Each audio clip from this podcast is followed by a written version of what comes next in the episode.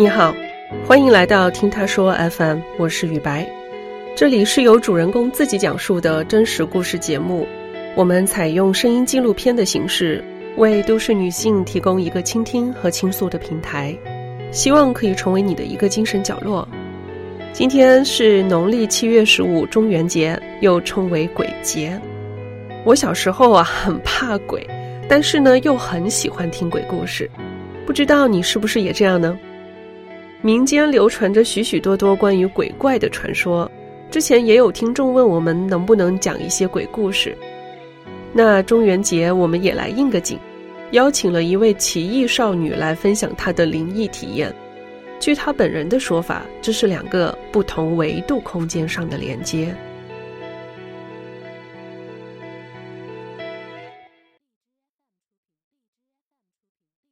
大家好，我是摩卡，我是一个自由职业者，主要从事的是设计，然后现在是在广州。我跟正常人比较相像的，就是喜欢看电影啊、听音乐啊，是平时生活中大家不能看见的东西，我可以看见。那我可以讲一下我可以看见的东西给大家听一下，因为我是蛮小的时候就会可以看到，所以我其实不是说突然相信的。就是有很多经历，慢慢的都经常看到，特别是我高中的时候就比较多一些。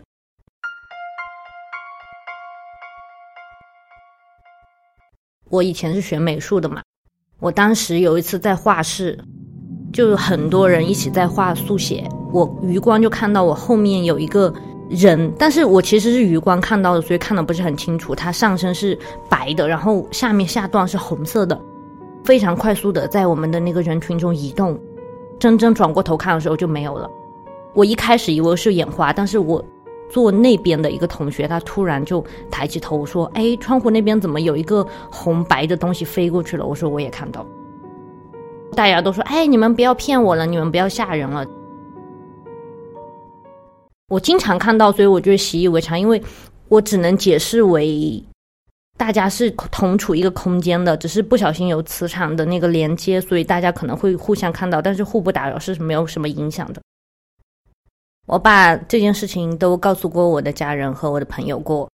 我一开始大家都觉得说，哎，你说的事情蛮好玩的。说的比较多了以后，他们会觉得就是可能是我真正的能看到，或者是能感受到这种其他次元的力量吧。我只能这样解释说，所以大家觉得我神神鬼鬼的。嗯，我们大学的后山是一个很多吃的喝的一个地方。那个喝东西的地方是直接靠在窗台边的，然后那个窗台是可以看到整个街景的。然后有一个下午，我就跟我闺蜜一起，我喝东西的时候，我就往窗台那边看了一眼，大概是下午五六点的样子，就刚好在晚饭这个阶段，就是天空。也是蛮亮的，就完全不黑的，所以你看那个街景看得非常清楚。那个街景上什么人都没有，基本上是没有看到有很多人的。所以我觉得我确定我不是看花眼。第一次看的时候没有什么问题，然后第二次我转头看的时候，我就看到一个女生低着头，长发有刘海的样子，穿了一个白色的衣服，她是站在街的那一边，但是我看不清楚脸，但是我能看到她的发型和衣服。就感觉是飘过来的，非常快速，低着头，很快速的过来了。我再转头看的时候，他就很快速的移动到了我的那个窗户旁边，然后，然后我仔细再看的时候，他就消失了。消失的时候，我就瞬间看向我闺蜜，我就问她你有没有看到？她又点了一点头。我就说那我们就赶快回去吧，就没有待在那里。所以后面我就很少去那个后街了。这不是第一次了，这是比较印象深刻的一次，因为我以为只有我一个人看到，但是没想到是我闺蜜同时看到的，所以我就说，嗯，所以就记忆就比较深刻，因为平时看到可能都是自己看到。大学二年级还是三年级吧，三个女生我们一起去那个东南亚旅行。其实东南亚这些小国家对于比较神秘的力量都有种特殊的含义。一开始我们也玩挺开心的，包括我们有白天有去球场呀，然后也有去一些嗯其他的什么那种东南亚的寺院啊观光，也一直没有什么问题。但是呢，我我们走的最后一晚就比较奇怪了。我先是看到我的那个行李箱是放在地上，然后我看到我的行李箱的正前方的墙上出现了一个巨大的一个脚印，因为它在我行李箱旁边，我可能会经常拿行李，但是我都没有看到这个脚印，可能是某个什么打扫人啊什么的之类的把那个墙弄脏了，我也没有去细想。那个酒店的那个灯的开关就在那个睡觉的那个旁边，要这样子扭开它才会亮。那就是说，你一定要花力气去拧它，它才会打开。就当时睡下去以后，我就感觉到那个酒店的门的那里有一团黑气，然后顺着天花板来到我的床旁边，就是黑乎乎的一团，但是看不太清楚。但是我感觉到那个气场是非常的凶狠。我还没有感觉到它，它已经移动到我的床旁边了。然后我的床的那个灯就在瞬间就打开了，因为那个开关它是不是按才打开，它是一定是要拧才打开，所以它突然亮的时候我就吓到了，我就瞬间坐起来，我就跟我闺蜜说，这个房间不能睡了。我们是两个女生住了一间房，然后还有其另一个女生她是单独住了一间房，去敲她的门，就跟她说我们那间房间有点奇怪。就是不想在那间睡了，然后他就一直非常铁齿，他就在那里很 T T 的说什么：“哎呀，不要怕了，你们就是想太多啦，什么什么的之类的，就就很不尊敬的说了很多话。”当下我就跟他说：“你不要再讲这些话，因为已经发生了这个事情，而且他是我真真实的感受到的，所以我不希望他继续讲。”然后他还是继续讲，然后那晚上倒是没有什么事情，那精彩的就在第二天。我们从飞机场到了边境，然后再因为第二天才能转机，那天就没有航班了，所以我们就说先住一晚在那个地方。然后住的时候，我们就只开了一个房间，就三个女生有一起住。先是躺下去，我们说关灯睡觉比较累了，跟我住的那个女生都没有看到，但是一直很铁齿的那个女生，她就她就突然就骂了脏话，她说：“你给我走，你什么让开？”然后就很多飙了很多脏话。我就开灯，我就问他怎么了。他说他看到一个男的坐在他床旁边的那个凳子，然后把头这样子拧过来看着他。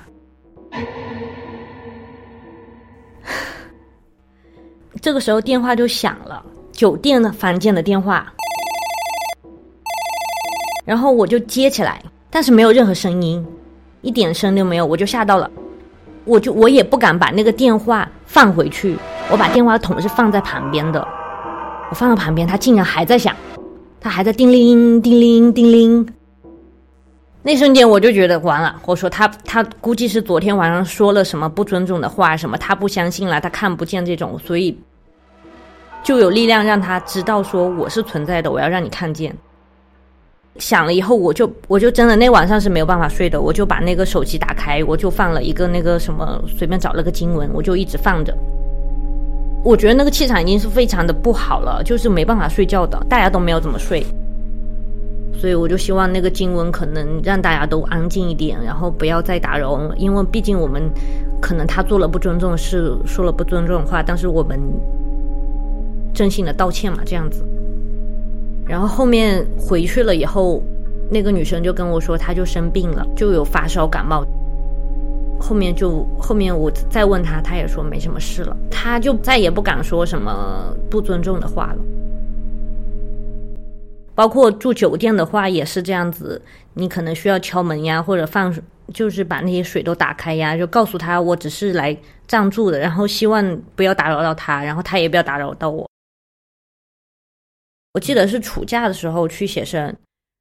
就整个客栈是我们包下来的，那个客栈是那种很老的房子，像四合院一样。毕竟那个时候读书，就是可能经费也没有那么多，所以大家会住比较便宜一点的那种客栈。然后那个客栈就整栋楼都是我们了，就没有其他人了。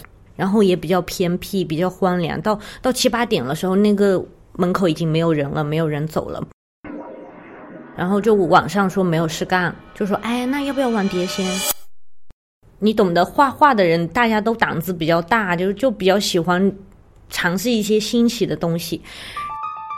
就拿了一张很大，我记得是一个很大很大的一张我们画素描的那个纸，我们自己画的哦，还不是去买那种。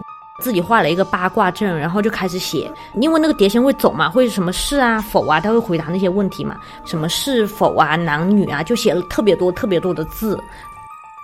因为当时我我学长跟我说，他们去年也玩过，然后就问他说高考哪几个人上了，哪几个人没上的，他说碟仙全都答中，所以大家就特别好奇，就觉得特别想玩。我记得我们去的时候，可能有五十多个人，特别人还挺多的，所以我们玩这个碟仙都是分批玩的。我记得那那次是一共玩了三次，然后第一局开始请的时候，是我们其中有一个人他是会他是会的，然后他开始请的时候是一直请不来的，也没有什么动静，请了很久，然后我们就把身上的什么玉呀、什么银饰啊、什么的那些东西全都脱了。然后念念了咒语，然后就，如果他上来了，那个碟子就会动嘛，就会自自己开始动。然后我们一直请都没有，然后把那个东西拿了以后，再念念念，然后那个那个碟子又开始动了，然后就会问他一些问题。我们其中有一个男生，他也是不太信。他就说：“哎呀，你们玩这些就是，呃，都是什么物理学啦，什么力学啦，所以他这个盘子还会动。”他就一直在那里讲，然后他也没跟我们玩。到第三局的时候，他就说他要试一下。我记得他是一个特别壮、特别胖的一个男孩子。结果他玩的时候，那个碟子开始动的时候，我我我能感受到他，他真的吓到了，包括他的表情，然后他，我感觉他开始出汗。然后我们就问了很多问题，然后第三个碟仙就问了很多问题，以后请他走的时候，他就一直不走，他就一直在那个那个纸上划来划去，划来划去，这样子非常快速的移动，一直不走。然后我们也不敢把手放下来。然后其中比较懂的那个就请的那个人，他就一直在请他，就一直在跟他沟通说话，说就请他走啊什么什么，还是一直在划来划去。然后他就很生气，他就。他就骂了那个碟仙，就说叫你走，你你不走什么什么的，就就说了比较重的话。然后那个果真那个盘就没继续动了，就是他真的走了。我们也没觉得有什么事，可能那个时候年轻也不懂。第二天早上的时候，我看到就是骂了那个碟仙的那个人手上有一个手手掌印，是青色的，就是五个指头的那种印子，就特别明显。他跟我说，那天我们写生完回到家以后，他睡觉相当于有一个帘子是盖下来的，如果外面有人走的话，他能看到脚的。他就看，他就突，他就开始生病。第二天我看到他手有一个印子，然后晚上回去他就被人拉脚了，然后他就生病了，他就一直没有来画画。所以我就觉得这个东西最好别去玩，这个太邪门了。我玩了一次以后，我再也不敢玩了。谁跟我提这个东西，我说别玩，别玩。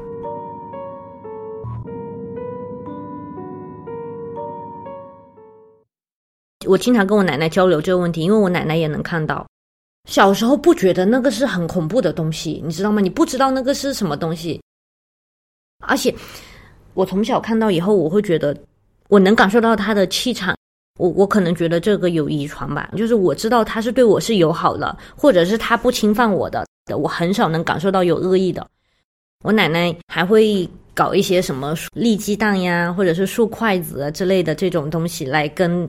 他们交流，其实我也不太懂，他会叫什么叫名字啊，或者叫一些念一些咒语之类的，然后那个鸡蛋就会尖的那一端就立起来了，或者是那个筷子在水里就立起来了。我也不懂那个到底是科学的一种物理解释，还是真的有什么。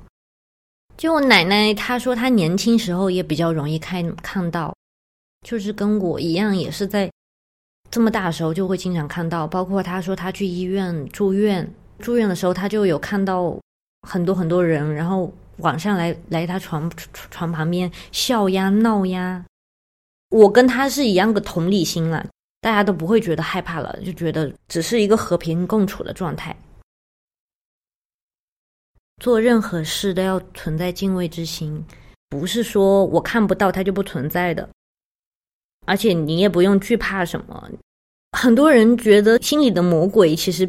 比这些灵异的东西还恐怖，所以我觉得，如果你不做坏事，这些东西就没办法伤害你。其实最伤害你的是心里的魔鬼而已，因为其实可能只是一个存在于不同的一个时空，然后不小心有磁场看到而已。但但是大家大家还是要互相尊重了，我觉得就没有什么问题了。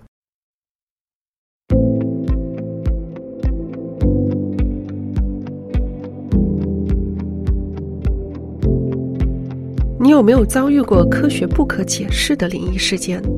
你认为现实生活中真的存在鬼怪吗？欢迎在评论区留言。你现在正在收听的是真人故事节目《听他说 FM》，我是主播雨白。